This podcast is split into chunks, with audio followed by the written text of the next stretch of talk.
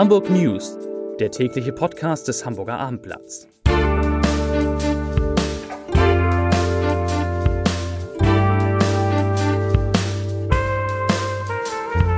Hallo, moin, moin und herzlich willkommen. Mein Name ist Matthias Iken und ich verrate Ihnen, wieso die U5 ein Vorbild für das Land wird, weshalb Bahnpendler in Hamburg aufatmen können und warum die Hafen City ein weiteres Hotel bekommt. Doch zunächst der Blick auf die meistgeklickten Geschichten auf abendblatt.de. Auf Platz 3 Festival an der Elbe, endlich wieder Hafengeburtstag. Platz 2 HSV Volksparkstadion, Thomas Wüstefeld verkündet überraschenden Geldsegen. Und Platz 1 kommt aus der Wirtschaft, Zinsen steigen, wie man jetzt sein Geld anlegt. Und hier die Nachrichten im Überblick. Der Bau der neuen U-Bahn-Linie U5 soll dank klimafreundlicher Bauverfahren mit rund einem Drittel der bei solchen Großprojekten üblichen CO2-Emissionen auskommen. Der Bau der Bahnlinie solle nicht nur im Betrieb, sondern auch beim Bau eine Vorreiterrolle einnehmen, sagte Verkehrssenator Agnes Tjax von den Grünen. Daher sind die CO2-Emissionen beim Bau erstmals zu einem wesentlichen Kriterium gemacht worden. Gemeinsam mit den Partnern aus der Industrie sollen so die CO2-Emissionen beim Bau um 70 Prozent gesenkt werden und während der Bauzeit pro Jahr durchschnittlich weniger als 0,4 Prozent des gesamten CO2-Ausstoßes Hamburg ausmachen, so Tjax weiter. Die neue Bahnlinie gilt als Jahrhundertprojekt.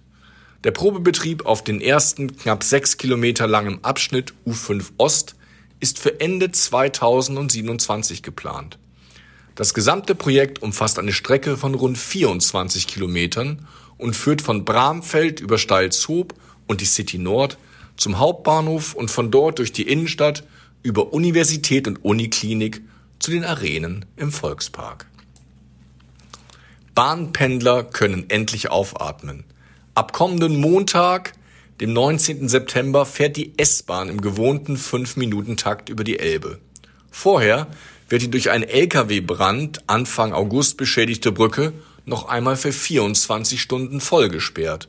Und zwar ab 1 Uhr am Sonnabend. In dieser Zeit fällt der 20-minütige Pendelverkehr auf der S3 komplett aus. Die Deutsche Bahn hat sich entschieden, die Arbeiten trotz des Hafengeburtstags durchzuführen um den regulären S-Bahn-Verkehr möglichst schnell wieder anbieten zu können, hieß es in einer Mitteilung. Zum Hafengeburtstag gibt es aber auch mehr Angebot. Die S-Bahn fahren am Freitag und Samstag länger im 10-Minuten-Takt. Im Quartier Elbbrücken entsteht ein weiteres Hotel. Unter dem Namen House of Beats plant das Hotelunternehmen Deutsche Hospitality, zu dem die Marke Steigenberger gehört, ein modernes Lifestyle-Haus. Das neue Konzept soll junge Leute locken. Das Vier-Sterne-Hotel richtet sich an internationale Gäste mit einem besonderen Interesse an Kunst und Kultur, Mode und Musik, sagte Anja Bachmann vom Immobilienentwickler GBI auf einer Pressekonferenz der Hafen City GmbH. Es war die erste in Präsenz seit zweieinhalb Jahren.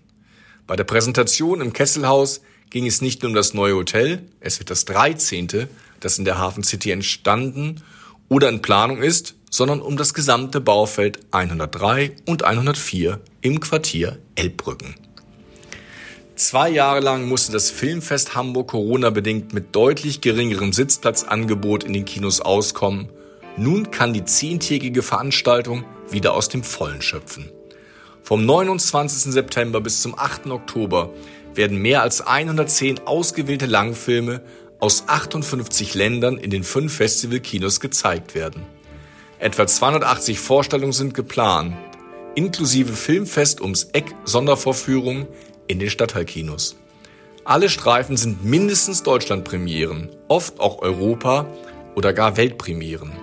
So wie der Eröffnungsfilm Wir sind dann wohl die Angehörigen von Hans Christian Schmid über die Entführung des Publizisten und Zigarettenerben Jan Philipp Remzma aus der Sicht seines Sohnes. Es ist eine von 22 Weltpremieren auf dem Filmfest Hamburg. Das waren die Nachrichten des Tages.